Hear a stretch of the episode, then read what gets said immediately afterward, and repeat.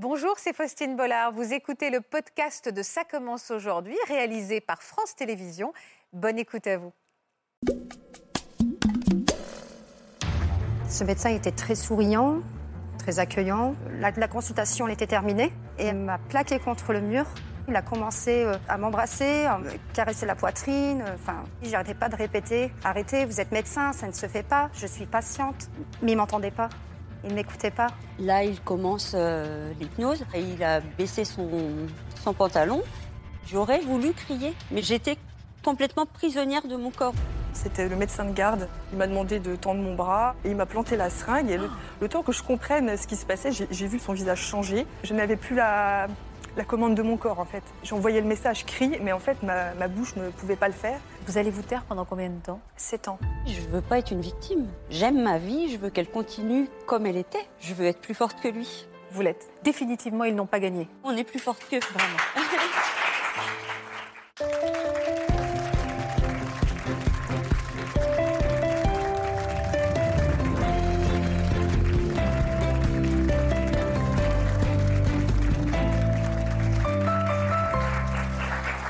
Bonjour à tous et bienvenue pour cette heure qu'on va partager tous ensemble. Alors s'il y a bien euh, quelqu'un chez qui on se rend les yeux fermés, c'est notre médecin. Et pourtant, vous allez le voir, il arrive que ceux qui sont censés nous aider et nous soigner abusent de leur position. Jody et Ludivine vont nous raconter dans un instant l'agression qu'elles ont subie de la part d'un docteur en qui elles avaient toute confiance. Quant à Manuela, c'est un hypnothérapeute qui s'en est pris à elle. Trois femmes, trois récits courageux. Bienvenue dans Ça commence aujourd'hui.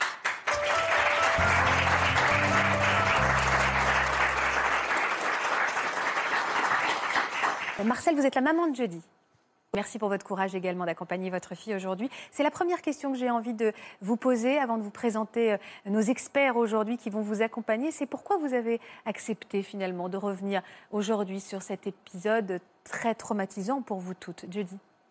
Ben, moi, c'est parce que je pense que cette expérience-là, euh, aussi douloureuse euh, soit-elle, peut aider d'autres personnes. Je pense que c'est toujours. euh, on est encore dans une société où euh, parler euh, euh, des, des viols et des agressions sexuelles est compliqué et de voir des, des personnes euh, qui l'ont vécu euh, l'exprimer, ça peut motiver, ça peut aider à faire de même. Donc, Vous avez tout à fait raison. Vous aviez 15 ans, vous, hein, à l'époque. Mm. Vous saviez pas trop vers qui vous tournez en plus. Donc justement, euh, peut-être qu'une émission comme celle-là vous aurait donné des clés aussi. Peut-être, ouais. Peut-être. Mm.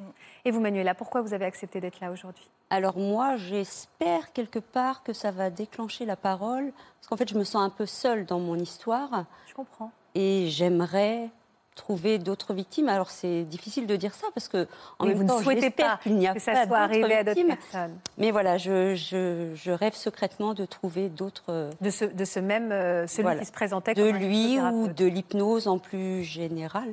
D'accord, je comprends. Et vous, Ludivine? Bah, je pense que c'est pour un bien-être euh, personnel, mais aussi euh, je me suis cachée trop longtemps en fait derrière cette histoire et euh, j'ai jamais pu en parler euh, aussi bien qu'à mes proches ou dans ma vie personnelle. Donc Vous venez déposer vos valises un peu. oui, ici. voilà, c'est ça. C'est important, on va prendre le temps de vous écouter. Vous inquiétez vraiment de rien. Je vous présente docteur Florian Ferreri qui nous accompagne régulièrement dans Ça commence aujourd'hui. Il est psychiatre. Florian, il a toute la bienveillance du monde pour vos histoires et il est forcément un peu plus sévère sur ces histoires, notamment vers les agresseurs. C'est maître Casanova, Frédéric, qui nous accompagne aujourd'hui. Merci d'être avec nous, maître. C'est encore présent beaucoup dans votre, dans votre histoire et dans votre vie aujourd'hui, jeudi Alors, euh, c'est toujours présent, oui, quand même moins qu'avant. hein. Ça fait quand même 20 ans que ça s'est passé. Donc, euh, heureusement, depuis, euh, j'ai fait beaucoup de travail, etc. Et euh, j'ai pu retrouver une vie euh, plus confortable. Mais c'est toujours présent et je pense que ça le sera toujours, oui. Pour qu'on comprenne bien ce qui s'est passé avant de replonger aussi dans l'avant, euh, qu'est-ce que vous avez subi de la part de ce, de ce médecin? Euh, eh bien, après m'avoir euh, drogué, il m'a violée au cours d'une d'une intervention chirurgicale, entre guillemets. Marcel, vous étiez là, je crois, ce jour-là? Oui, mais j'étais restée dans la salle d'attente. Le médecin avait refusé que je rentre. D'où la culpabilité, j'imagine, aussi de maman, et c'est compliqué. Vous connaissiez bien ce médecin, toutes les deux? Euh, pas du tout, je l'avais jamais rencontré parce que ce n'était pas mon médecin de traitant, c'était le médecin de garde. C'était un dimanche, donc euh, ni toi ni Non. moi ne le connaissions. C'était pas un médecin de famille qui vous avait été recommandé, c'était quelqu'un euh, un peu en urgence. voilà. Alors, pour quelle raison, pour quelle douleur vous avez dû appeler le médecin ce jour-là, le médecin de garde?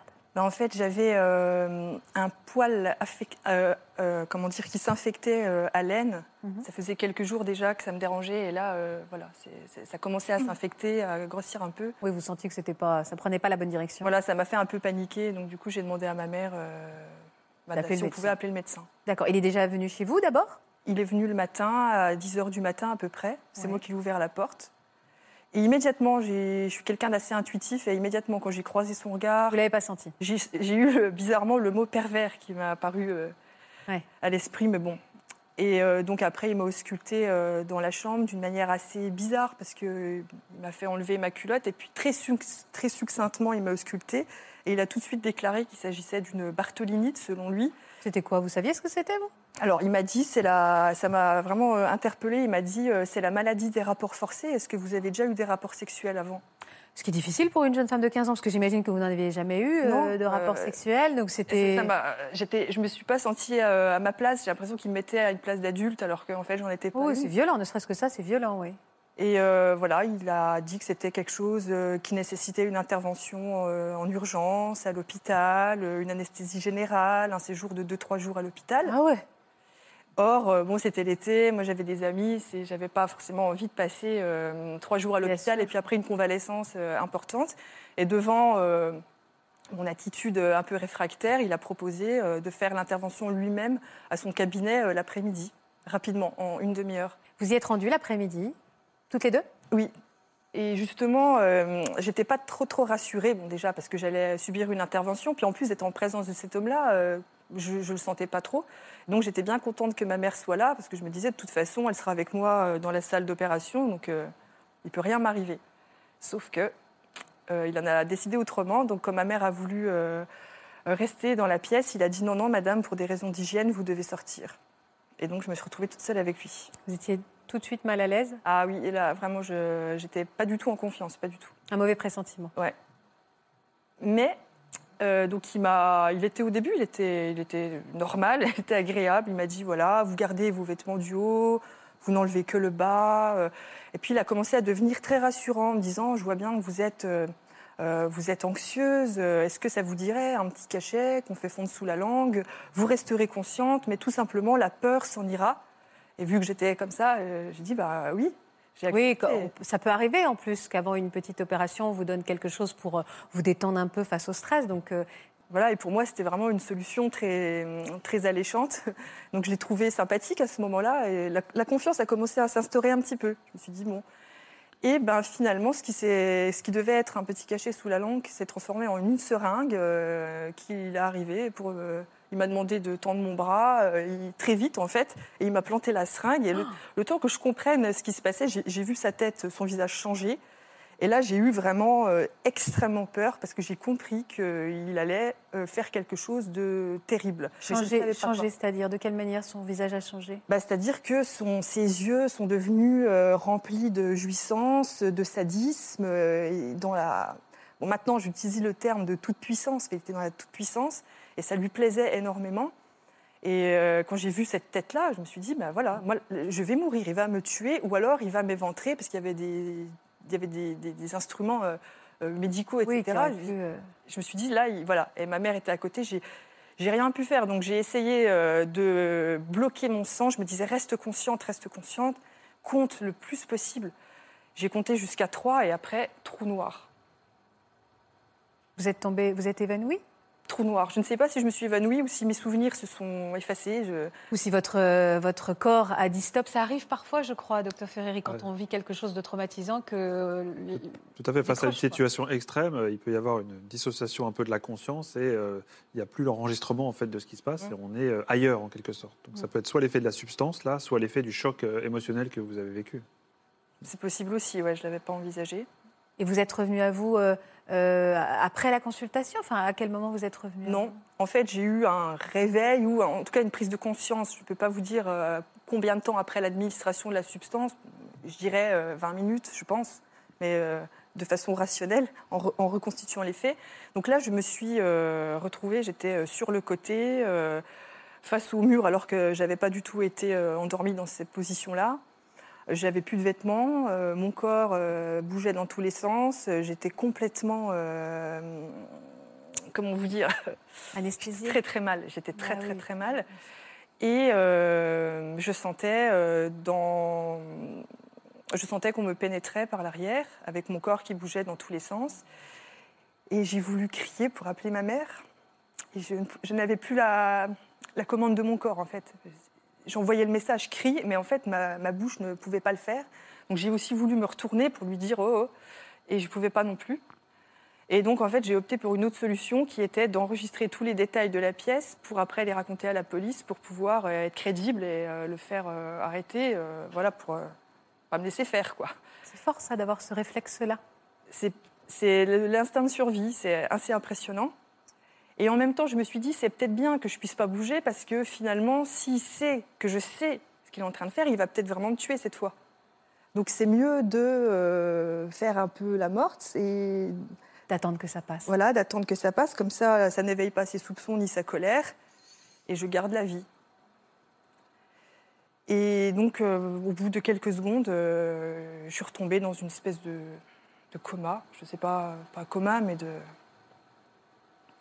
de léthargie, euh, sans souvenir. Et puis après, j'ai eu un réveil définitif. Et euh, là, euh, j'étais complètement nue, mes habits en boule, n'importe comment par terre. Et il était en face de moi, de dos, en train de se laver les mains comme ça. Et je, me suis sentie vraiment comme si on se réveille d'un cauchemar qui devient réel. Quoi. Je me suis sentie humiliée, mais il n'y a même pas de mots pour dire. Quoi. Je me sentais comme si j'avais aucune valeur. Comme... Et euh, donc je lui ai dit, euh, malgré euh, l'effet de la drogue, je lui ai dit qu'est-ce que vous m'avez fait? Parce que j'étais vraiment en colère. Je voulais absolument savoir ce qui s'était passé que cette adresse pas tue, en fait, pas cachée. Et donc il m'a répondu en, termes médicaux, j'ai incisé, j'ai enlevé du pus. Je dis non, non, mais c'est pas de ça dont je parle. Je parle de ce que vous m'avez fait dans les fesses. Je veux savoir ce que vous m'avez fait. Et j'ai commencé à menacer, plus ou moins, avec les moyens dont je disposais, d'aller à la police. Et là, il m'a répondu avec un air euh, exaspéré et méprisant euh, que c'était le produit qui m'avait donné des hallucinations. Et là, je me suis dit, waouh, il a bien. Enfin, c'est- crédible, en fait, comme réponse. Mais je savais que c'était pas vrai, mais en même temps, je me suis dit, ah, c'est crédible, et peut-être que s'il dit ça à d'autres personnes, les autres personnes vont le croire. Vous aviez 15 ans. Voilà. C'était un argument médical euh, qui se laisse entendre. Et euh, j'ai eu l'impression qu'il voulait couper court à la conversation. Il a ouvert la porte, il, a, il, il nous a fait sortir. En tout cas, on a retrouvé ma mère et après, il a commencé à parler avec elle. Et moi, j'étais euh, un peu à part dans tous les états. Je ne sais plus ce qu'ils se sont dit. Vous avez vu Marcel, vous, quand elle est sortie de ce cabinet? Oui. Elle était dans un état. Oui, je me suis second. levée, ça faisait un moment que j'attendais, donc euh, oui, je me Ouais. suis précipitée euh, pour euh, aller voir euh, comment ça allait. Et euh, lui, euh, j- j'ai posé quelques questions et lui était taciturne. Euh, j'ai réglé la consultation, j'ai demandé ce qu'il fallait faire, il m'a répondu du bout des lèvres, et puis euh, on est parti. Vous avez vu que votre fille était dans un état pas normal? Oui, comme euh, droguée, c'est ce qu'elle m'a dit tout d'abord. Elle m'a dit, oh là là, la dose, la dose qu'il m'a mise. Vous pensez qu'elle était en suquée, quoi, vraiment Oui, euh, encore. très, euh, très, très, dans un état euh, comme d'ébriété, mais forte. Et vous, Judy, vous avez voulu le dire à votre maman? Pas tout de suite parce que j'avais pas l'habitude que mes parents euh, me soutiennent quand j'avais euh, besoin d'aide. Je suis désolée, mais. Oui. Donc euh, souvent, même quand j'étais victime d'une injustice, c'était toujours moi la fautive. Donc voilà, dans ce genre de situation, c'était pas tout de suite euh, l'oreille que j'avais envie de trouver pour dire ce qui m'était arrivé. Donc euh, je voulais plutôt le dire à mes amis. Donc euh, j'ai demandé à ma mère euh, de m'amener voir mes amis euh, sur la place du village, en espérant trouver de l'aide auprès d'eux. Et donc euh, ben, j'avais une quinzaine d'amis, je les ai tous parcourus un à un en disant ce qui m'était arrivé. Mais aucun ne m'a prise au sérieux parce que j'étais dans un état, euh, j'étais droguée, je n'étais pas crédible, je pense. J'ai- honte maintenant quand j'y repense de l'état dans lequel je me trouvais. C'était pas vous? Pourquoi vous avez honte? C'est pas vous Euh, Vous étiez c'est- droguée? Encore euh, vraiment. hein. L'état dans lequel ils m'ont vu, quoi, le regard qu'ils ont dû poser sur moi, je me dis, oh là là. Jusqu'au moment où il y en avait un qui était plus âgé, lui il avait 28 ans, et euh, lui il m'a prise au sérieux et il m'a dit, euh, c'est grave ce que tu dis là, c'est très grave, il faut tout de suite que tu vois un médecin pour faire des prélèvements et que tu dises à ta mère qu'elle t'amène à la police. Donc j'ai rappelé ma mère qui est venue me chercher et là je lui ai dit dans la voiture. Comment vous avez réagi, Marcel? Vous l'avez cru? Ben, non, euh, j'ai cru qu'elle se faisait des idées. Et j'ai tenté de la rassurer en lui disant mais c'est un geste médical, euh, il t'a opéré dans une zone euh, intime, Euh, il a voulu contrôler, vérifier que tout allait bien. Puis votre décharge, c'est le médecin. On peut pas, on se Ah méfie ben, pas. C'était le médecin, je ne pensais jamais qu'une telle atrocité pouvait exister.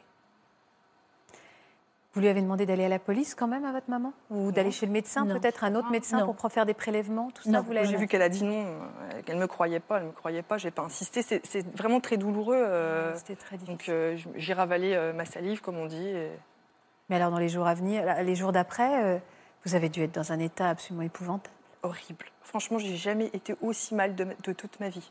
Et je faisais pas le rapprochement entre ce qui m'arrivait et ce que le médecin m'avait fait. Parce que moi, je m'étais dit, bon, c'est un viol, j'avais bien compris hein, que c'était un viol, même si j'avais pas d'expérience sexuelle, mais je me disais, euh, tu étais drogué, euh, t'as pas beaucoup de souvenirs, donc euh, par rapport à d'autres victimes, déjà, t'as pas te plaindre, et de toute façon, tu n'auras pas de conséquences. Je n'étais pas informée, moi, sur les conséquences euh, psychologiques du viol, je savais pas ce que c'était. Et je pensais que j'en aurais pas. Donc les jours d'après, alors là, vraiment, ça a commencé immédiatement. Donc déjà, j'ai eu une insomnie, mais complète. Et j'étais dans un état de stress intense. Euh, j'étais extrêmement mal dans mon corps. J'ai eu des, des pires que des démangeaisons, des brûlures euh, dans l'entrejambe, euh, des pertes de sang aussi euh, vaginales, des douleurs dans le, dans le vagin, l'utérus. C'était vraiment comme de l'acide sulfurique. Votre corps a parlé, quoi. Ouais, Vous allez vous taire pendant combien de temps? 7 ans. Pendant sept ans? Mm. Mais votre vie a dû être un enfer pendant sept Franchement, ans. ma vie était un enfer. C'était un enfer parce que je, n'arrivais pas à comprendre ce qui m'arrivait. Est-ce que J'avais euh, tout- vous avez même fini par douter de vous? Est-ce que je l'ai vraiment vécu ou jamais? Ah oui, j'avais des doutes quand même parce qu'avec son argument, elle a des hallucinations. euh, Alors à, à des moments, je me disais oui, euh, c'est vrai. Puis après, oui, mais non, c'était un peu irréel hein, euh, quand même parce qu'on peut Oui, dans un, un semi-coma, un peu drogué. Et puis j'ai fini par me dire, euh, tu es très dangereuse parce que tu, tu- tu serais capable d'accuser un médecin de viol alors que c'est des hallucinations. Tu es capable de ruiner la vie d'un homme alors que c'est des... Des fois, je me disais ça. Donc euh, pour l'image que j'avais Pour l'image que vous aviez de vous-même, c'était pour Voilà, voilà. Et puis j'ai eu ple- plein de problèmes. J'avais des, des problèmes euh, relationnels. Donc là, très vite, en fait, mon comportement a changé. Euh, je suis devenue quelqu'un d'agressif. Euh, mon identité a changé. Je me Ah, reconnaissais plus. Je savais plus qui un j'étais. animal blessé, quoi. un Je me peu. sentais plus dans ma peau comme avant. Et j'arrivais, j'arrivais pas à le retrouver. Je l'ai retrouvé euh, 15-20 ans après. Et euh, à l'école, euh, échec scolaire, j'avais peur des gens, j'avais de me retrouver dans une salle de classe avec du monde, ça me causait euh, des angoisses, etc. J'ai dû arrêter l'école, euh, le lycée rapidement. Euh, donc ouais, j'étais en échec scolaire. Et puis après, je me suis quand même rattrapée quand j'ai vu que j'avais deux ans de retard et que ça risquait d'impacter ma vie professionnelle future. Là, j'ai mis euh, beaucoup de colliers, comme on dit. J'ai- Je me suis investie euh, dans mes études et dans la musique, le sport, etc. J'ai repris euh, une direction plus saine. Euh, mais euh, psychologiquement, c'était vraiment. euh, J'étais dans une solitude indescriptible, en fait. Ah ouais. Et vous, le fait de voir votre fille changer, vous n'avez pas fait le lien avec ce qui aurait pu se passer Et Selon non. vous, en tout cas? Et pourtant, j'ai cherché, nous avons cherché euh, l'événement déclencheur dont on nous parlait. On nous disait, il y a eu un événement déclencheur. Et vous n'avez pas, Non, mais non. Non. Pas une seconde. avec du recul, pourquoi? Parce que c'était le médecin, vous n'y croyez pas? Oui, et je pense que c'était insupportable à imaginer. C'est ça aussi. C'est tellement insoutenable qu'on on est dans le déni, en fait, c'est un déni. On ne veut pas y croire pour espérer que ça ne se soit jamais arrivé. Et donc, euh, il y a eu. il y a- Effectivement, il peut y avoir des problèmes d'écoute et d'entente dans les familles où, on- où une- la parole de l'un est, est moins crédible que la parole de l'autre. Mais il y a aussi beaucoup le fait que euh, de, de- de ne pas y croire, ça ne le concrétise pas psychologiquement et on se dit peut-être ça n'a pas eu lieu et ça nous rassure. Quoi. Mm. Et c'est ça qui est très difficile parce que ce sont des situations où euh, vous êtes euh, les victimes et vous avez ce sentiment de culpabilité qui est toujours latent et, Mm. et qui est très propre à ce type d'agression. hein. C'est extrêmement déstructurant. Tu dis alors, euh, qu'est-ce qui s'est passé sept ans après? Qu'est-ce qui a fait que vous avez réussi à en parler à quelqu'un qui vous a enfin entendu Et ben c'est un- une médecin. Paradoxalement, c'est une gynécologue. Euh, J'étais en troisième année de fac, je faisais des études d'anglais et j'avais beaucoup de problèmes euh, gynécologiques, etc. Et puis elle m'a fait passer des tests et des examens et elle a fini par me dire qu'au niveau organique, je n'avais rien, mais que mes douleurs étaient euh, réelles et que c'était, j'avais le profil euh, d'une femme qui été victime de violences sexuelles. Elle m'a demandé si c'était le cas. Et là, j'ai pas hésité une seconde, je lui ai dit. Et elle m'a cru tout de suite. Et euh, à partir de là, j'ai été orientée vers une médecin légiste à la materni- maternité régionale. Et euh, là, je- on m'a dit qu'il fallait que je dépose plainte. J'y suis allée. J'ai déposé plainte. C'était très rapide. À quel moment vous en avez reparlé avec votre maman? Et ben là, quand, quand je suis sortie de chez la gynécologue, euh, j'ai dit à ma mère, eh ben, écoute, voilà, euh, on me croit, je vais aller porter plainte contre le médecin. Et, et ma mère, elle, elle s'est effondrée. euh, son visage s'est décomposé. Parce que vous l'avez cru, en fait. conscience. Ah oui, Ce que vous soupçonniez, ce que vous doutiez, Oui. euh, vous aviez un doute, là, tout d'un coup, tout s'est révélé. quoi. oui. Puis elle avait grandi, le temps avait passé, et vous Oui. voyez que c'était toujours cette blessure profonde en elle. oui. Qu'est-ce que vous avez découvert en allant porter plainte? Euh, alors, en allant porter plainte, euh, bon, j'ai découvert des services de police avec des, des- des fonctionnaires euh, qui ont des profils différents. Certains sont assez froids, euh, euh, mettent facilement en doute la crédibilité, euh, en tout cas la, mienne. Ils faisaient des commentaires genre il n'y a pas beaucoup de preuves, hein, ça n'ira pas très loin. Et puis, en fait, d'autres fonctionnaires de police très très humains, très bien euh, protecteurs. qui, ça m'a beaucoup aidé de les rencontrer. Et puis très vite, j'ai appris que donc quand la nouvelle de ma plainte a été diffusée dans un petit village où on parle beaucoup, donc d'au- d'autres femmes en ont eu vent et elles-mêmes avaient été euh, déjà victimes de ce médecin. Et L'une d'elles avait déjà déposé plainte auprès du Conseil de l'ordre euh, départemental. Donc, elles sont allées à la police porter plainte aussi. Il y a eu un procès? Il y a eu deux procès. Il y a eu euh, donc un premier procès en 2010 où il était condamné à 15 ans de réclusion euh, criminelle. Puis il a fait appel parce que c'est quelqu'un qui est dans le déni, qui euh, se dit victime d'un complot et se sent incompris. Euh, donc il a fait appel. Euh, deuxième procès donc en février 2012 où sa peine a été confirmée, donc toujours 15 ans pour le, vi- le viol aggravé de neuf euh, patientes. Puis après il a fait un pourvoi en cassation qui n'a pas abouti. C'était en 2013. Et donc depuis, il est incarcéré. Et on a appris récemment là, change de prison régulièrement. Et là, il a demandé une, il a fait une demande de remise en liberté conditionnelle.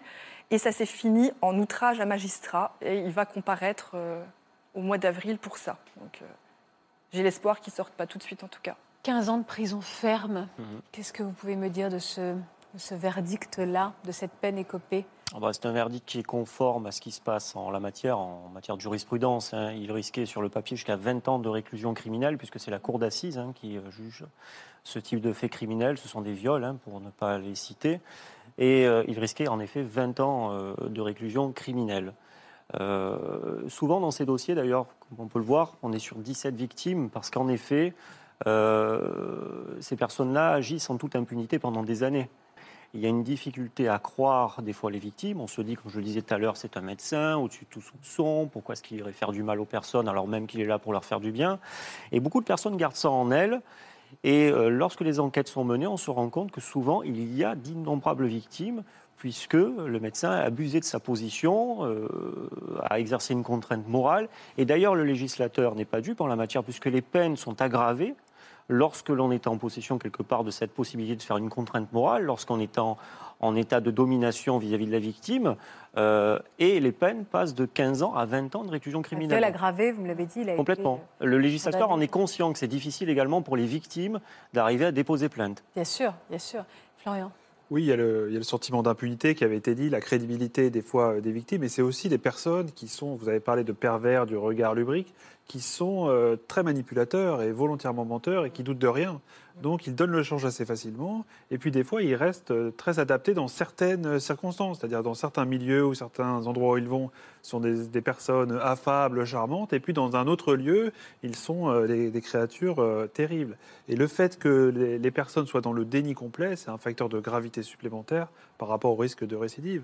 Donc la crédibilité, c'est votre parole parce que vous étiez jeune, parce qu'on n'y croit pas, parce que c'est le Dieu, et parce que vous avez affaire à quelqu'un de redoutable euh, qui sait tout à fait arranger euh, l'histoire pour qu'elle se, euh, elle soit crédible, euh, et vous décrédibilise. Comment ça va, vous, depuis le procès? Mieux? Alors, c'est sûr que oui, c'est un, quand même un grand soulagement déjà de ne plus avoir de procédure, euh, de plus être impliqué ouais. dans une procédure, hein, parce que 8 ans quand même, euh, j'ai- sacrifié toute ma vingtaine en fait euh, à lutter contre cet homme-là. Euh, C'était très fatigant, donc euh, là j'ai pu quand même euh, faire quel- quelque chose d'autre de ma vie. Et puis c'est quand même un soulagement d'être reconnue victime par l'État. Donc c'est-à-dire que les personnes qui remettait encore en doute ma parole ou ma crédibilité ou qui me rendait responsable de ce qui s'était passé. Là, bon, quand il y a eu un verdict, que la personne a été condamnée à 15 ans, comme ça, ça calme, on va dire. Il y a des gens justement qui sont venus vers vous en, en vous demandant pardon de ne pas vous avoir cru sur cette place du village ou, ou euh, de ne pas avoir donné plus de crédit à votre parole? La seule personne qui m'a demandé pardon, c'est ma mère, de ne pas m'avoir cru. Et j'accorde volontiers mon pardon à- aux Bah, personnes oui. qui me le demandent parce que c'est rare. Ouais. Euh, Vous en êtes tout par rapport à cette histoire, vous, Marcel? Euh,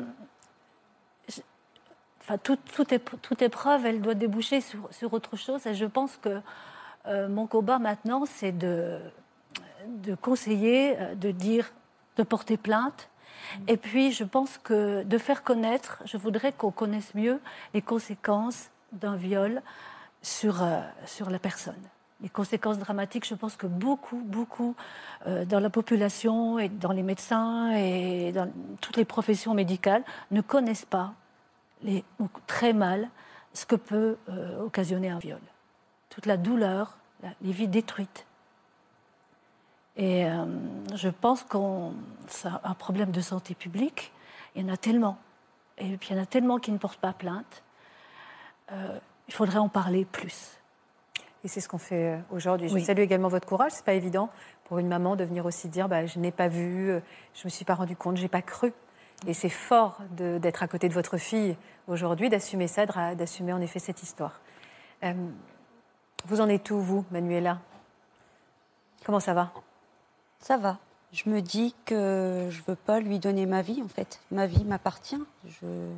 c'est- enfin, quand ça m'est arrivé, j'ai tout de suite dit je veux pas être une victime. Je... J'aime ma vie, je veux qu'elle continue comme elle était. J'aime ce que je fais, ce que, ce que je suis. Elle est comme elle était Il m'a forcément changé. Ça a forcément changé quelque chose. Mais je montre au monde que je vais bien. Je ne veux pas de, enfin, qu'il soit condamné. Ça m'est complètement égal. Sa vie m'est complètement égale. Je veux que moi, on dise oui, vous avez été victime de cet homme. C'est tout. Et je crois que la justice ne pourra peut-être même pas me le donner. Pour quelle raison vous avez euh, été voir cette hypnothérapeute, vous, Manuela? Alors en fait, euh, c'était pour perdre un peu de poids. J'ai, voilà, avec les années, les enfants, je m'étais un peu épaissie, donc euh, j'avais 5-6 kilos à perdre. Et je, connaissais des amis qui étaient allés le voir, ça avait fonctionné, une qui a arrêté de fumer. Donc je me dis, il a l'air sérieux, ça a l'air bien, je vais tenter.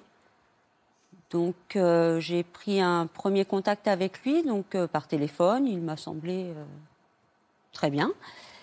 La première séance s'est relativement bien passée. Donc en fait, il, il m'a fait asseoir dans un fauteuil, il me fait imaginer que je suis euh, dans un endroit de l'enfance euh, qui m'est familier et que je dois prendre des affaires euh, et les mettre à la poubelle. Tout ce qui me gêne en fait dans ma vie, les mettre à la poubelle, voilà. Donc la séance se passe, j'ai envie de dire, normalement.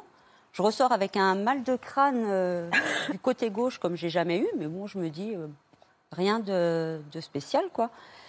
Donc il me redonne rendez-vous, je crois que c'était trois semaines après, euh, entre midi et deux, à la pause du déjeuner. Euh, là, j'y vais, je totalement en confiance parce que la première s'étant bien passée, j'ai pas de raison de, de me méfier de lui. On débriefe un peu euh, les trois semaines qui viennent de passer, si je suis contente des résultats que, que j'aurais pu déjà avoir. Donc je lui dis que comme je reviens d'une semaine de vacances au ski, euh, voilà, je fais un peu d'excès, donc j'ai pas les résultats qu'on aurait pu euh, qu'on aurait pu attendre, mais que voilà, ça a l'air bien parti. Donc il me fait asseoir dans le fauteuil. Là, il commence euh, l'hypnose. Alors euh, voilà, il lit apparemment un texte qu'il a sur les genoux. Donc euh, voilà. Moi, je sens que plus ça va, plus mon corps se détend. Enfin, je me laisse complètement ouais. emporter, quoi. Il m'avait posé la question à savoir si je voulais une hypnose légère ou profonde.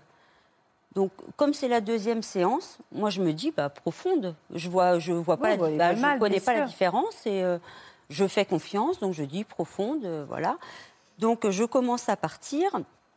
Je sens qu'à un moment il touche mon bras. Alors quand on, quand vous êtes un peu euh, parti et qu'on vous touche, vous avez un réflexe. Vous, voilà, mon bras s'est levé, donc il a continué encore, encore, encore à discuter et moi je m'enfonçais de plus en plus.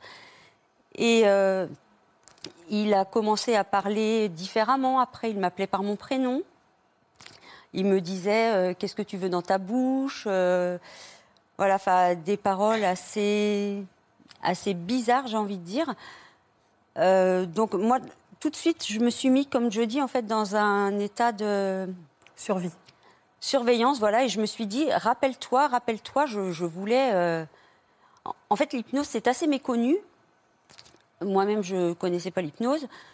Et j'avais peur, en fait, qu'il me fasse ou me fasse faire des choses et que quand je me réveille, ben, je me rappelle de rien. Donc moi, je, je me suis mis tout de suite en surveillance et j'ai dit, mais rappelle-toi de toutes les petites choses. Alors s'il y a des bruits, je l'ai entendu se lever, fermer une porte. Euh, alors euh, ensuite, il a touché, euh, il a mis sa main sous mon pull, donc il a touché mon sein, il l'a embrassé. Tout ça va sous mon soutien-gorge, quoi. Euh, il continuait toujours à parler, à parler, à parler. Il s'est levé. Donc, au départ, il était à ma gauche. Il s'est levé, il est passé à ma droite. Il s'est déshabillé. Enfin, il a baissé son, son pantalon. Et du coup, il m'a mis son sexe dans la bouche. Et continuait à parler, toujours, toujours. Et moi, je me disais, mais rappelle-toi, rappelle-toi de, de tout. Il a été jusqu'à éjaculer dans ma bouche. Bon, ça, c'est une chose que, voilà, que je n'acceptais même pas de faire avec mon mari. C'est vraiment très, très fort pour moi. Et euh, je, je pleurais, hein, je pleurais, je sanglotais.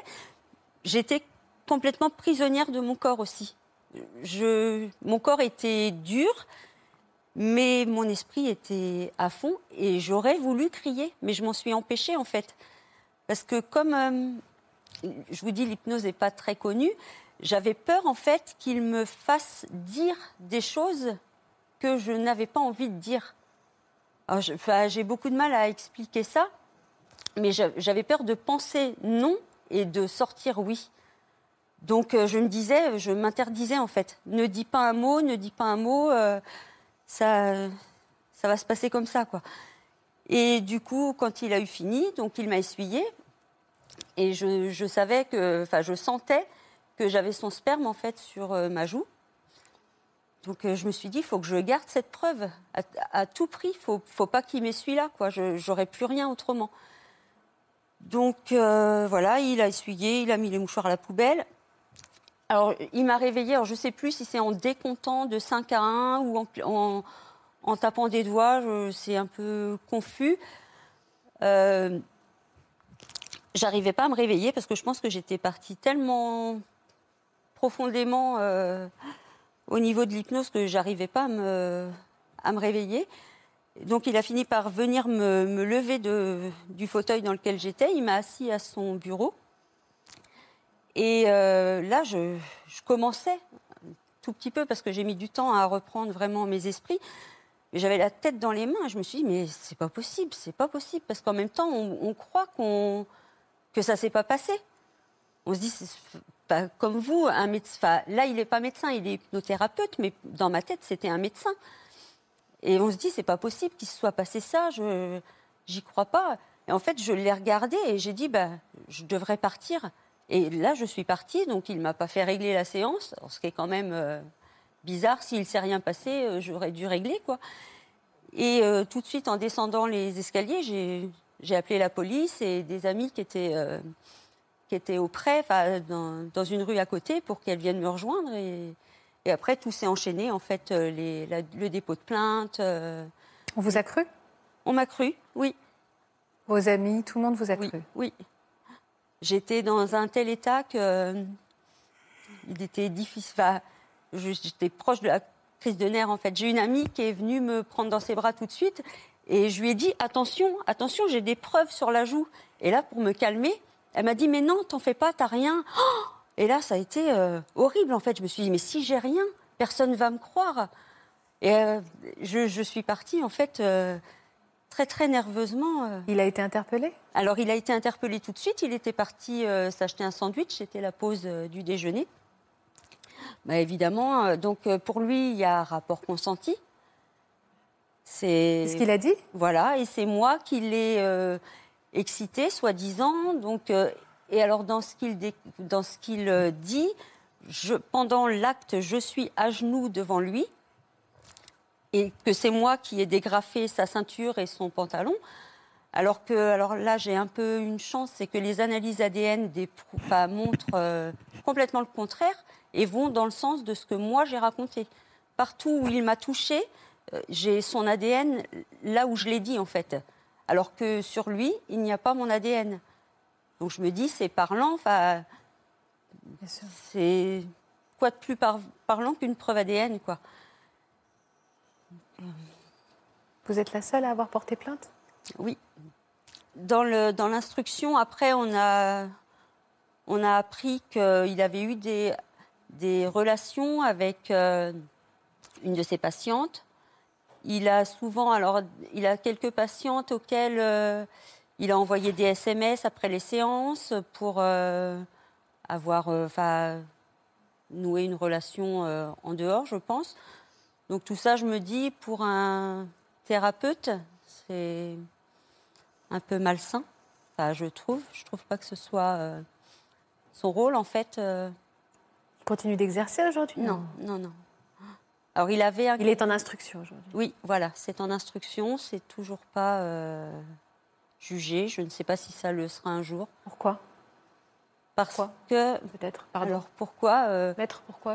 Oui, parce que pour l'instant, le juge d'instruction a rendu une ordonnance de non-lieu qui n'est pas définitive, fort heureusement, Manuela. hein. donc vous avez fait appel, je crois, d'ailleurs, on a regardé votre dossier. Euh, le juge d'instruction estime bizarrement, d'après ma lecture que j'ai du dossier, qu'il n'y a pas euh, de caractérisation de l'état de contrainte. Il faut savoir que pour qu'il y ait viol, il faut qu'il y ait contrainte, violence, menace ou surprise. Voilà, un des Mais comme il y a hypnose, il y a maîtrise. C'est ce fait. que je pense aussi.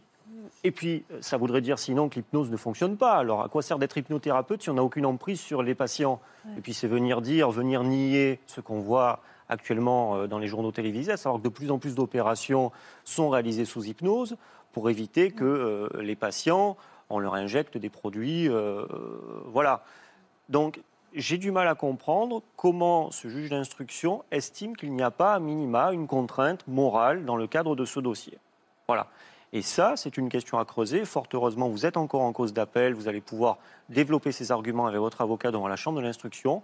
Mais pour moi, la contrainte morale est présente. Et je pense que Florian ne me contredira pas là-dessus. Il y a contrainte morale lorsqu'on est sous hypnose. Sinon, c'est nier l'existence même de Et, et l'hypnose. je comprends mieux pourquoi vous cherchez d'autres victimes, de lui ou de quelqu'un d'autre, mais Voilà. avec Sûr. cette forme d'hypnose qui permettrait de solidifier votre, votre euh, déclaration. C'est vrai que c'est surprenant. Après, il y a les. Je ne sais pas s'il y a eu des expertises euh, psychiatriques, euh, du mise en cause et, de vous-même, mais euh, la technique même de l'hypnose, c'est d'induire un état euh, modifié de conscience. Alors c'est vrai que cet état est plus ou moins profond. On n'est pas tous hypnotisables entre guillemets.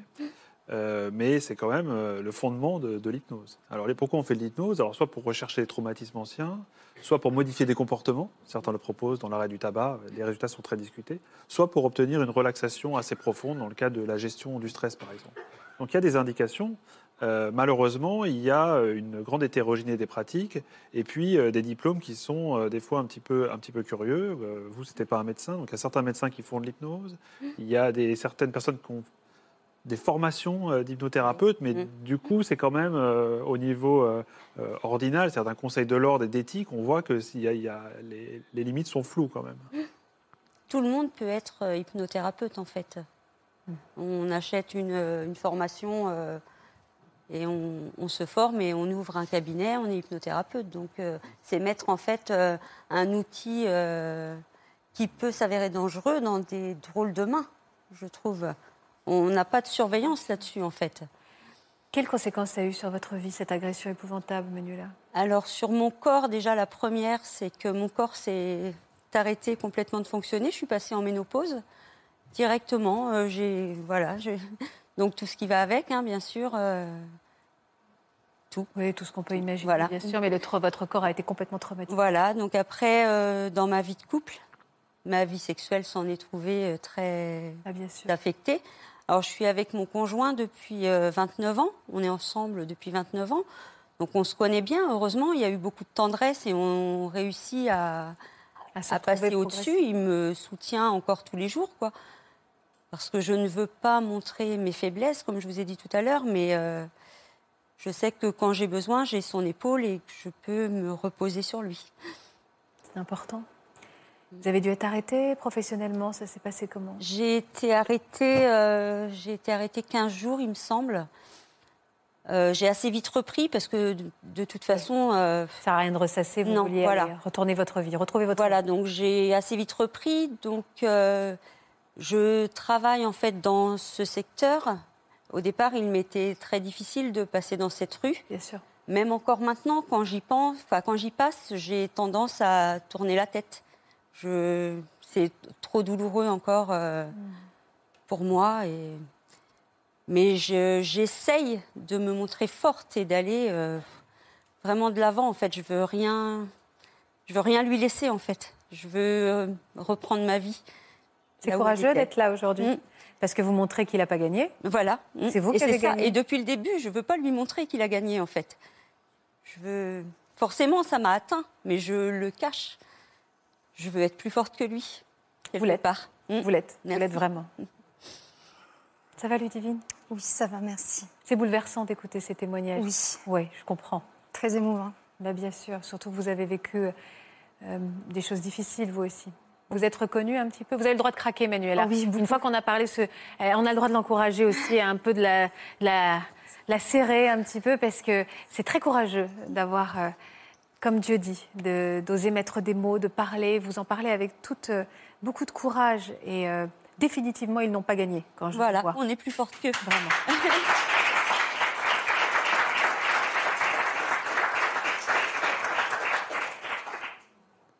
Vous êtes reconnu un petit peu aussi dans ces témoignages-là? Oui, beaucoup, oui.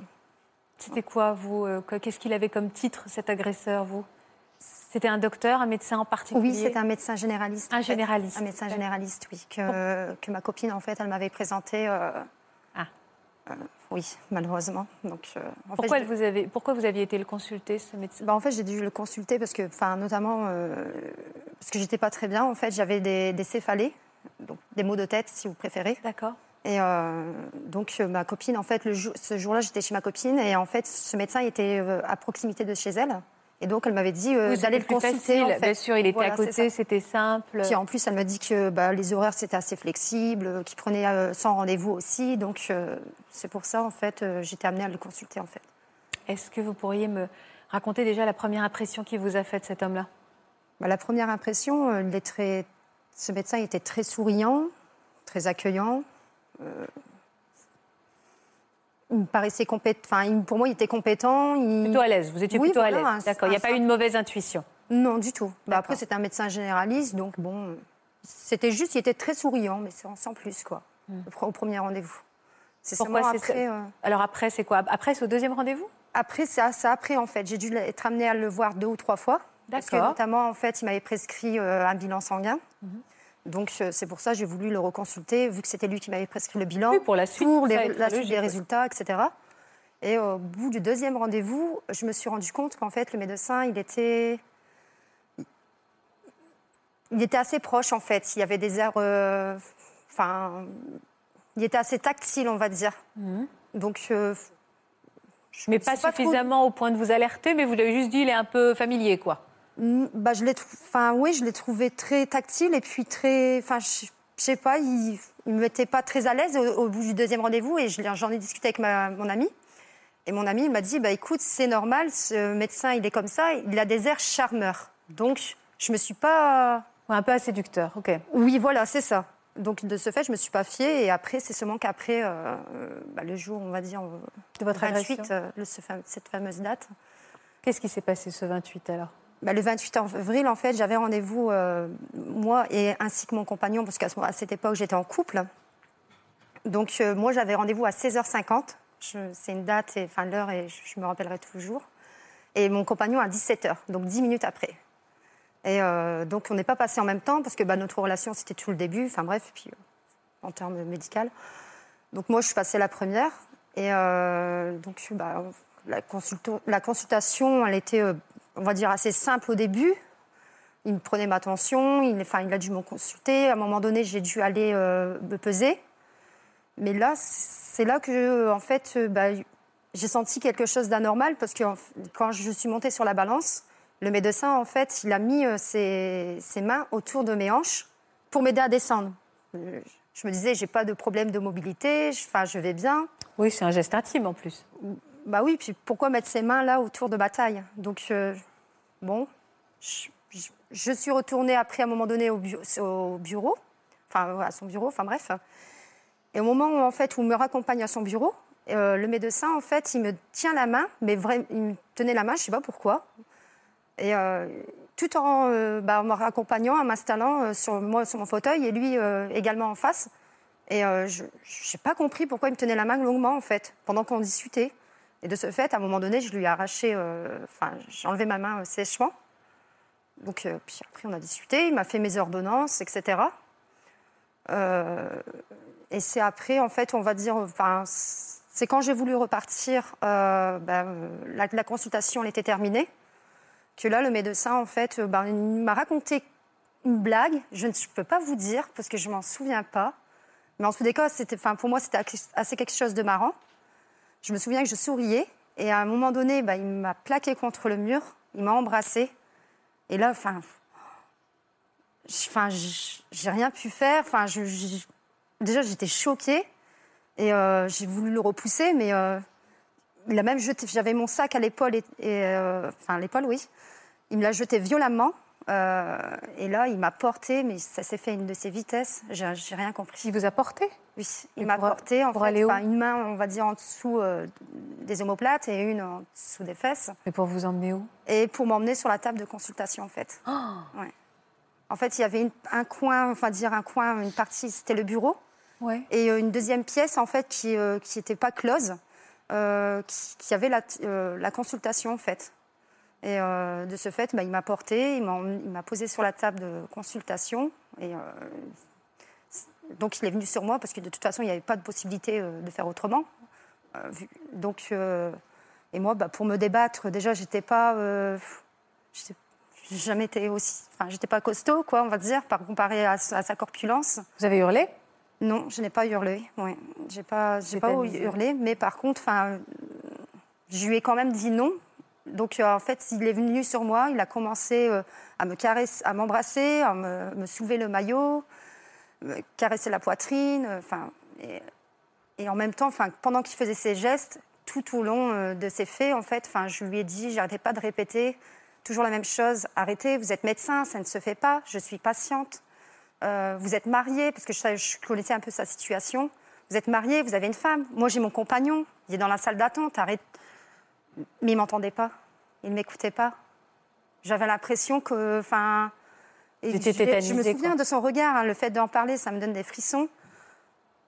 Comme s'il était dans sa bulle, en fait, le médecin. Euh, Et vous, vous étiez tétanisé, quoi. ah oui, et moi, je enfin, je n'osais pas crier parce que déjà, j'avais.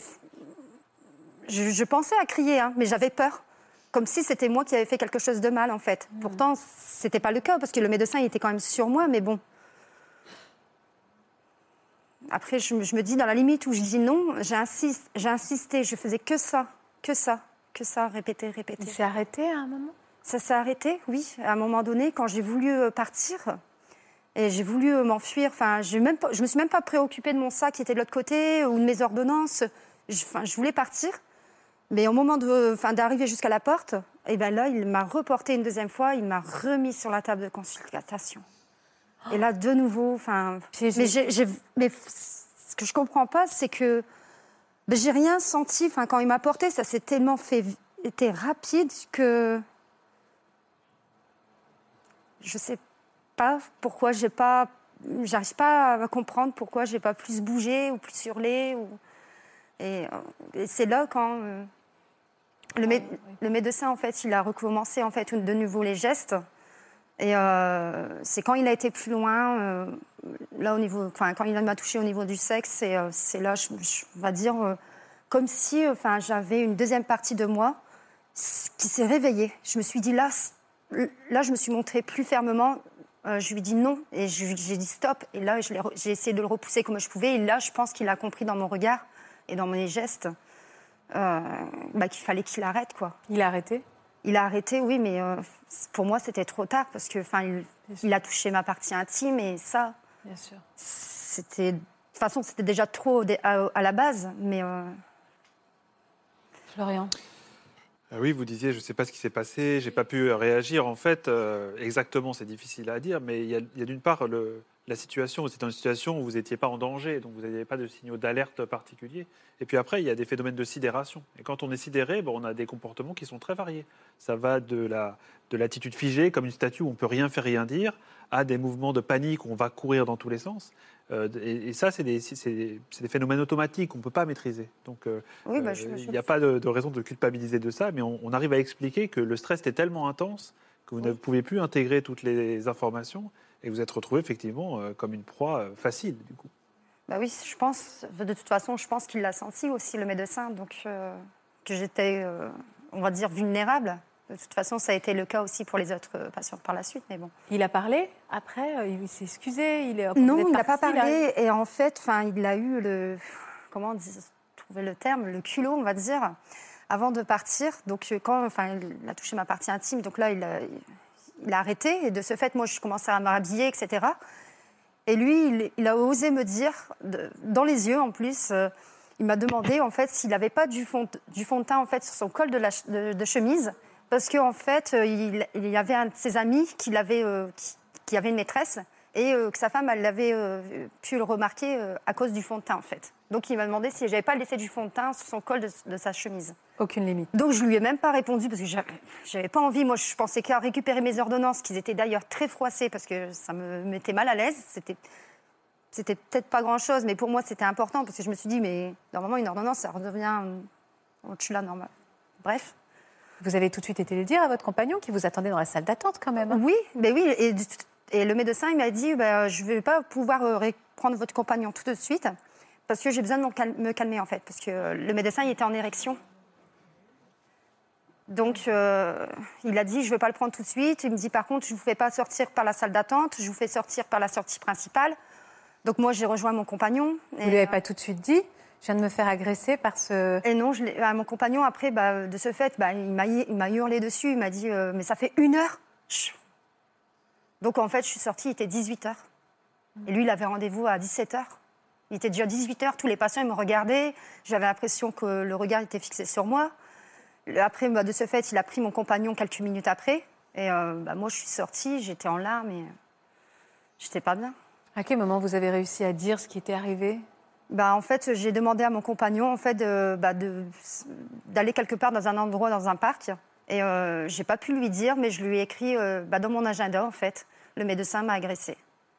Et là, mon, copain, mon compagnon, à cette époque, il a réagi euh, violemment. Et puis, euh, Vous avez été porté plainte? Oui, j'ai été portée plainte, oui, j'ai été portée plainte, pas tout de suite. J'étais d'abord voir mon amie, celle qui m'avait conseillé le médecin. Et elle y croyait pas trop au début, mais après, elle m'a cru. Enfin, elle m'a cru. Et, Et là, on a découvert qu'il y avait d'autres victimes?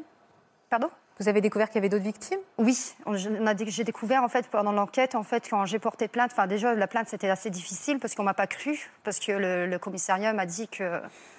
c'était un médecin? C'était un mais vous vous rendez compte, madame, c'est un médecin. On m'a dit ça la première fois, c'est vous vous rendez compte, c'est un médecin.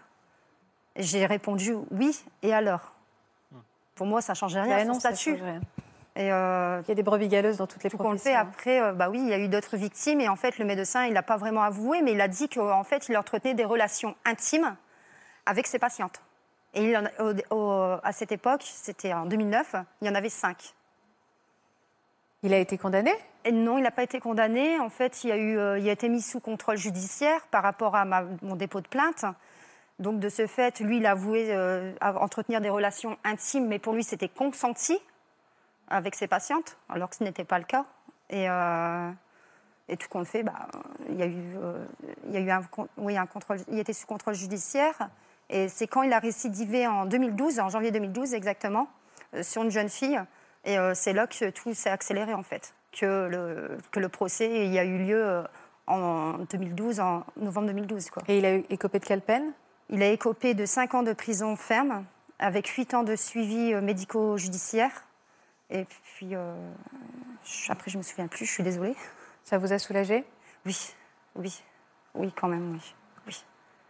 Ça a été très long le procès, mais euh, oui. Ouais. Parce qu'il a duré très, enfin, Ça a été jusque ouais.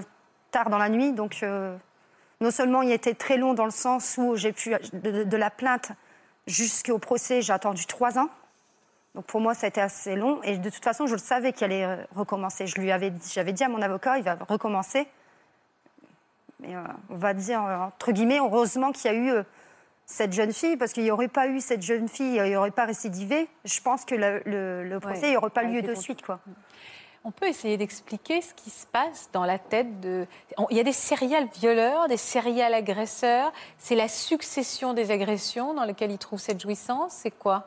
Alors derrière l'agression sexuelle, il y a énormément de profils. Depuis la personne limitée intellectuellement qui, euh, est brusque avec quelqu'un et qui est intrusive ou insistante, jusqu'au grand pervers euh, euh, sexuel qui jouit autant de l'emprise qu'il a sur les gens, de la manipulation, que de l'acte sexuel en lui-même. Donc on a tout un panel de comportements qui sont très difficiles euh, à distinguer, mais qu'on connaît bien quand même. Et euh, il existe effectivement des, euh, des violeurs récidivistes, impulsifs, et qui seront dangereux de façon chronique. C'est-à-dire que malgré les peines, malgré les soins proposés, sont à haut risque pour la société, dans les cas extrêmes. Et puis il y a des, personnes qui sont plus sur une position d'autorité, un peu mégalo, imbues de leur personne, et qui, elles, ont fait des actes délictueux, ont été condamnées, et sont capables de comprendre que c'est des choses qui sont euh, répréhensibles et ne recommencent compris, pas. hein, le médecin. Lui, il a compris, hein, parce que lors du procès, il a, il a même demandé, euh, lors du procès, euh, d'avoir recours à la, castra- à la castration 1-2, excusez-moi, chimique. Donc, il a demandé ça plusieurs fois au procureur. Donc, il a quand même. Ce sont Après, des éléments plus favorables par rapport aux soins, mais ce sont des personnes qui ont une, une impulsivité, une imprévisibilité qui les rend quand même dangereux.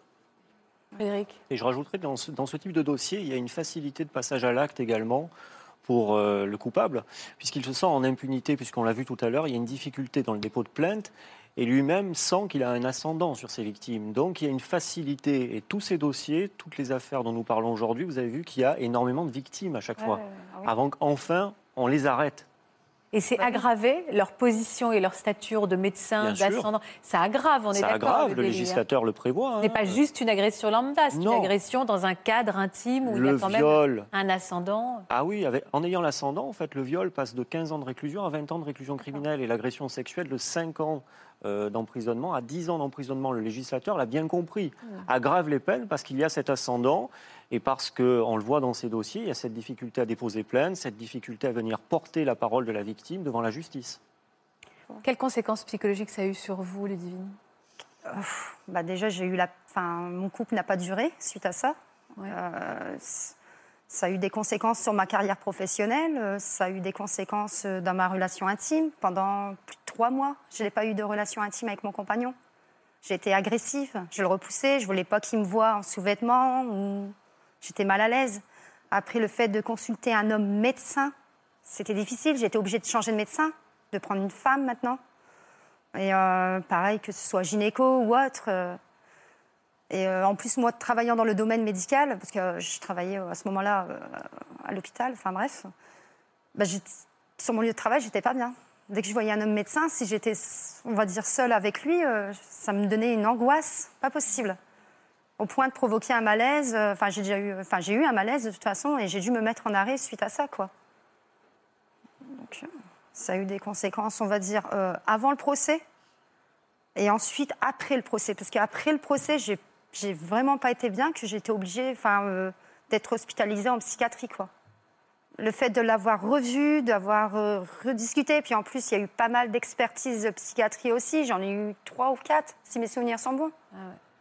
Donc le fait de, de re- re- reparler de ça à chaque fois, c'est... euh, Vous sentez mieux aujourd'hui? Ça va mieux, Ludivine? Oui, en fait, on va dire, pour l'année où ça a été un peu mieux pour moi, pourtant le procès il a eu lieu en 2012, c'est vraiment en 2014, quoi. Parce que j'ai eu besoin d'un suivi euh, psychologique, aussi bien que psychiatrique. Et après le procès, j'étais avant et après le procès, quelques temps avant, j'étais obligée d'être sous traitement, euh, somnifère, euh, des euh, comment on appelle ça déjà, anxiolytiques, voilà. Et je vous pose des questions à, à toutes, après tout ce que vous avez vécu. Comment on fait après pour avoir confiance dans le corps médical? Comment on retourne chez un médecin et qu'on on supporte que la porte se ferme derrière soi? Parce qu'il va bien falloir qu'à un moment, enfin on est obligé dans une vie de retourner chez le médecin, peu importe d'ailleurs sa, sa, sa- sa spécialité. Comment on fait derrière après? On ne demande qu'à être accompagné, on laisse la porte ouverte. Comment on fait pour refaire confiance? Tu as dit? J'ai beaucoup de chance, c'est-à-dire que je suis suivie par des médecins qui sont tout le contraire en fait de celui qui m'a violée. Ils sont très professionnels, très humains. euh, donc ils, changent, ils ont complètement changé à, force d'en voir euh, des, biens comme ça. Ils ont complètement changé la vision de la médecine effrayante que j'avais pu avoir à cause de lui. Moi, c'est à force. Euh, qu'il soit patient, qu'il soit respectueux, etc. Bah, Maintenant, j'ai plus du tout peur de consulter un médecin. Hmm. j'ai- confiance. Pas plus du tout. Un petit peu quand même. Des fois, quand il y a une intervention chirurgicale, etc., c'est un peu, un peu difficile, mais je parle avec eux, je leur dis que ce, qui- ce qui m'est arrivé. En général, ils sont euh, très, très choqués, etc., et ils font en sorte que ça se passe bien. Euh, Qu'est-ce que vous voulez euh, dire à toutes celles qui, qui, euh, qui nous regardent et qui ont vécu cette agression ou qui ont vécu une agression comme ça? De parler, hein, ça je Déjà sais de Manuela, parler, ce que veut oui. dire de Oui. parler. Mm. Ah oui, ça. Ah oui. D'être entouré, déjà, ça c'est euh, déjà un, un bon but pour moi. Mais après, qu'ils n'hésitent pas non plus à porter plainte. Mm. C'est ça, parce que même si c'est un médecin, ben, qui n'hésite Il n'est pas. pas au-dessus des lois. Voilà, c'est pas parce que c'est un médecin ou euh, un député ou autre, peu importe sa fonction. Ça reste Un un, agresseur citoyen est un agresseur, bien oui, sûr. voilà, c'est ça. Qu'est-ce que vous voudriez- voudriez dire à ceux et à celles qui nous regardent et qui ont subi cette agression, ce genre d'agression? Ben, déjà, c'est très déstructurant et c'est le plus grand pourvoyeur de difficultés psychologiques et même physiques. Et vous l'avez très bien décrit, ça a complètement bouleversé pendant un temps au moins euh, votre, votre vie. L'autre message, peut-être, c'est de dire on pense que de ne pas en parler, ça va permettre d'oublier plus facilement parce qu'on n'aura pas à répéter, on n'aura pas à revenir sur les faits. En fait, c'est l'inverse qui se passe. C'est-à-dire quand on ne verbalise pas les choses euh, et quand on n'est pas entendu aussi, euh, on est plus à risque que ça reste enfoui et que ça reste comme un corps étranger euh, dans son, dans son cerveau qui peut revenir à tout moment et être très dévastateur pour, euh, pour, pour soi-même. Et puis aussi penser aux, aux futurs agressés qu'il faut absolument euh, protéger. Donc euh, en parler, c'est essentiel. Le signaler à plusieurs personnes si une personne n'est pas à l'écoute. Maître? Oui, un conseil à donner, puisqu'on l'a vu dans le dossier de Ludivine, tout a basculé du jour au lendemain lorsqu'on a trouvé d'autres victimes. Un petit conseil à donner éventuellement, euh, si vous-même, malheureusement, vous avez été victime d'agression sexuelle ou de viol, que vous avez déposé plainte et que pour l'heure, vous semblez être la seule personne, allez peut-être sur les réseaux sociaux, les forums médicaux surtout. Attention, sans nommer le médecin, sans dire exactement où vous êtes, mais en disant j'ai été victime d'un médecin peut-être indélicat, entre Oui, c'est ça. guillemets, hein, euh, Je cherche d'autres personnes chercher auraient d'autres personnes Ouais, dans le bon département conseil, et ça. rester comme ça. Et on l'a vu dans le dossier de Ludivine, ça a permis de faire le tournant de ce dossier. Sinon, peut-être que malheureusement, il aurait été classé. Ça fait du bien de parler? Ah ben moi ça m'a guéri euh, de, de tous mes problèmes, là, de toutes mes douleurs. À partir du moment où j'ai porté plainte, ça a disparu. Hmm. Ce qui fait surtout du bien, c'est non seulement de parler, mais surtout d'être entendu. Là, j'insiste aussi, il y a, un message qu'on peut faire passer euh, aux victimes, mais aussi à l'entourage et, à la société en général. Euh, c'est extrêmement douloureux euh, quand on a été victime de viol d'être méprisé, d'avoir sa crédibilité mise en doute. d'être stigmatisé, c'est extrêmement fatigant, ça, ça agresse aussi, et ça participe à cette érosion de la confiance qu'on a en autrui. Donc euh, être une bonne, une bonne oreille, accepter d'entendre même ce qui est dur à entendre, être patient et compréhensif, ça peut euh, faire euh, aider énormément psychologiquement une personne qui a vécu ça. Manuela Moi, en fait, c'est la première fois que j'en parle. euh, Il y a encore plein de gens dans ma famille qui ne sont pas au courant de ce qui m'est arrivé. Parce que bah, je culpabilise et j'ai honte, en fait, de ce qui m'est arrivé. Donc là, euh, je me dis, pff, ça va me libérer sans doute d'un poids, je pense. Donc, euh, je suis contente de l'avoir fait. Je suis contente d'avoir euh, réussi à parler. d'avoir eu ce courage. Merci. Merci à, toutes les quatre d'avoir euh, osé parler. Je vous invite à, à aller lire aussi tout ce qui va se dire autour de, vos témoignages sur les réseaux sociaux, sur la page Facebook de Ça commence aujourd'hui. On a toute une famille autour de cette émission qui communique beaucoup et vous allez avoir aussi beaucoup de messages d'encouragement, de douceur. Il faut les prendre, ces messages d'affection et puis aussi peut-être en effet des contacts que vous auriez besoin et, et d'autres victimes qui auraient besoin de parler euh, avec vous. Merci en tout cas beaucoup pour votre courage et votre confiance. Je sais qu'elle est précieuse. Merci beaucoup. Merci à tous les deux de nous avoir accompagnés, de nous avoir aidés à décrypter ces situations si compliquées. Merci à tous d'être fidèles au rendez-vous de Ça commence aujourd'hui. Et je vous donne rendez-vous demain à 13h55 sur France 2. Merci. Vous aussi venez témoigner dans Ça commence aujourd'hui. Le jour de votre mariage, rien ne s'est passé comme prévu et vous avez enchaîné les déconvenus. Toute votre vie maritale, vous avez vécu des moments rocambolesques. À deux, vous avez tout affronté. pour une autre émission, votre fiancé ou vous-même avez annulé votre mariage à quelques mois ou semaines de la cérémonie. Si vous êtes concerné, laissez-nous vos coordonnées au 01 53 84 34 20 ou par mail ou sur le Facebook de notre émission.